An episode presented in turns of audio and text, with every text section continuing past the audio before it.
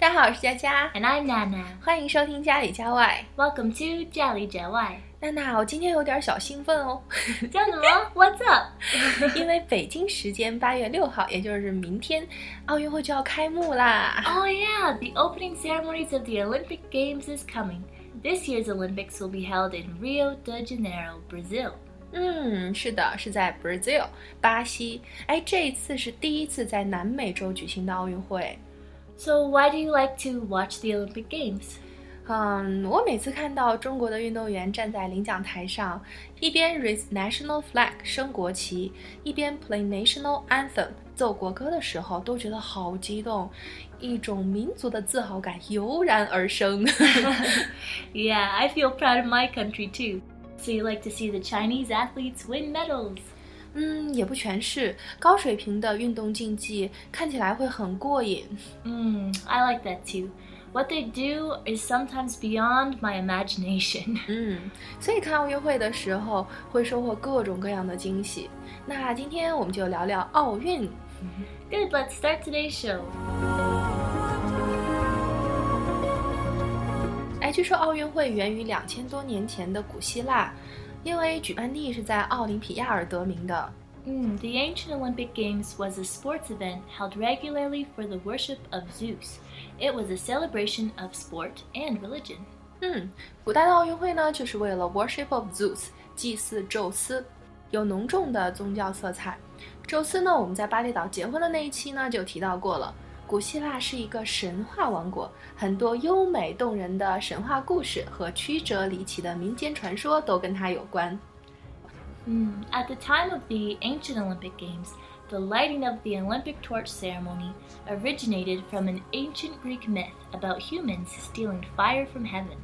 嗯，Olympic torch 火炬的传递也跟古希腊的神话有关。 According to the religious ceremony, they lit the fire at the altar and then held up the torch and traveled to various cities, conveying the message that the Olympics were about to begin.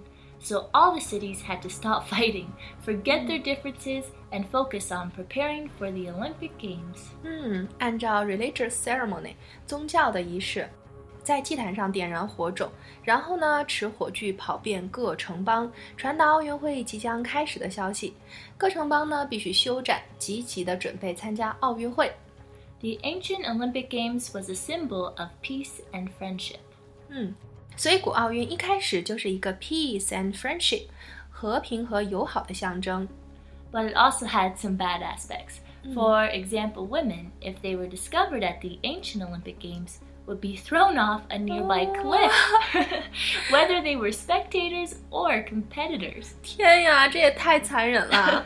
在古代奥运会上，妇女不仅不让参加，作为 spectators 观众都不行。啊、发现了还会被推到 cliff 悬崖下面。 but don't worry, this was the ancient Olympic Games. The modern Olympic Games was first held in 1896. It had some changes. 哦，那就好。要是在古代，我估计有被推下几百回了。 You are a loyal fan. 嗯，是啊。哎，你最喜欢看的项目一定是游泳吧？ Yes, besides swimming, I also like to see all the sports events related to water, such as water polo, rowing, canoeing, and sailing. 嗯，water polo 是水球，rowing 是赛艇，canoeing 皮划艇，还有 sailing 是帆船。嗯、你说的这些我平时关注的还是比较少的，我比较喜欢的是 diving 跳水。 Ah, I like diving too. it has different events like the 10 meter platform event and the 3 meter springboard event. 嗯，分为 ten meters platform event 是十米跳台和 three meters springboard event 三米跳板。嗯，好像现代五项和铁人三项里面也有游泳哎。Yes, the triathlon includes swimming, cycling, and running. 嗯，说到跑步的话，我比较喜欢看短跑，像四乘一百米的 relay 接力和一百一十米的 hurdles 一百一十米栏，我觉得很有爆发力。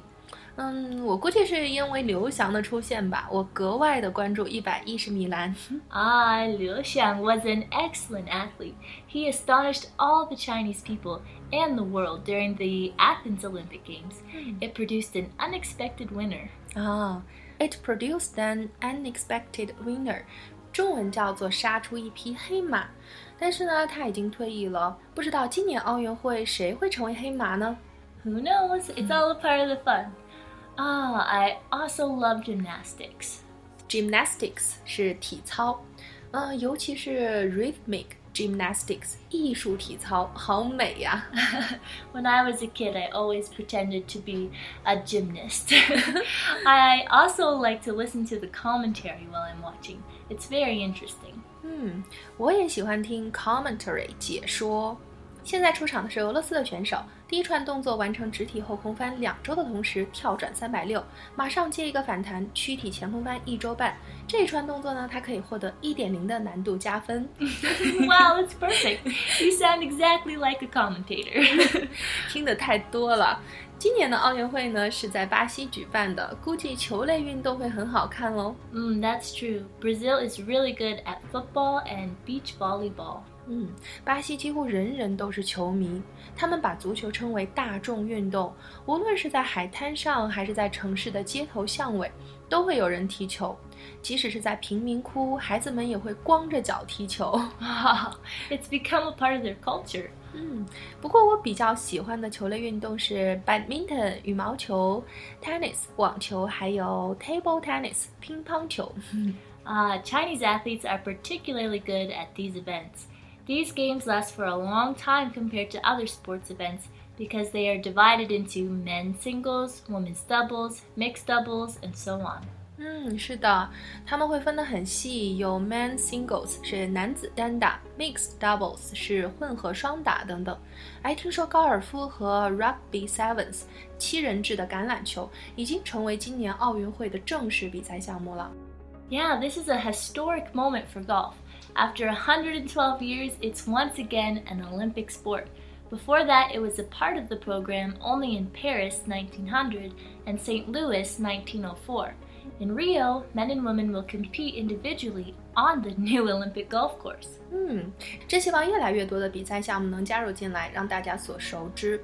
不过现在有的比赛项目还有很多日常生活当中接触比较少的，像 archery 射箭、equestrian 马术。 fencing 击剑，shooting 射击。And there are some strong physical confrontation sports. Many people like them, but I prefer not to watch. 你说的 strong physical confrontation sports 就是身体对抗性比较强的运动，是指 boxing 拳击吗？Uh, yeah, there's also taekwondo, wrestling, and judo. 哦，还有跆拳道、跆拳道，啊、uh,，wrestling 摔跤、judo 柔道。 哎，我之前去泰国的时候，特别想去看泰拳。嗯，年轻的时候呢，觉得这些很刺激，但是现在越来越看不了了。连我们家楼下那个猫打架，我都看着觉得好难受。Oh, I agree. The older we get, the more vulnerable our hearts become. 嗯，我以前很羡慕奥运志愿者的工作，听说要求蛮高的。Mm, the Olympics need many volunteer workers to help with things such as translation, reception, drivers, medical personnel, and so on. 说这次里约奥运会首批五万的志愿者名单中，中国的志愿者按人数比率排名世界第五。Chinese people are the most everywhere, all over the world. 嗯，其中百分之五十五是女性，百分之八十是在十八岁到四十五岁之间。 Mm, the work of a volunteer is very tiring and it's also a big responsibility. 不光是志愿者，军人的责任更重大。零八年奥运会的时候，我弟当时是在秦皇岛当兵，负责当时的水上项目的安保工作。当时呢，就有一些新疆的恐怖分子就会在会场的周围布置了炸弹，还好及时发现，炸弹被拆除了，有惊无险。Oh, that's scary. Those soldiers should also receive Olympic medals for protecting us. Hmm. They work in silence behind the scenes. So often we do not know what they do for us. 嗯，是啊，我们在看精彩的比赛的时候呢，要知道背后还有很多为我们默默服务的人。在这里呢，就向所有的军人、志愿者和相关的工作者致敬，你们辛苦啦！Yes, thank you to all the behind-the-scenes workers and volunteers. We want to recognize all the important work you do to make the games possible. 好啦，那今天的节目就到这里。如果你喜欢我们的节目，可以关注我们的微信公众号，也可以在 iTunes 的播客、荔枝 FM、喜马拉雅 FM 中播放、订阅或评论。感谢你的收听，下周见喽！See you next time!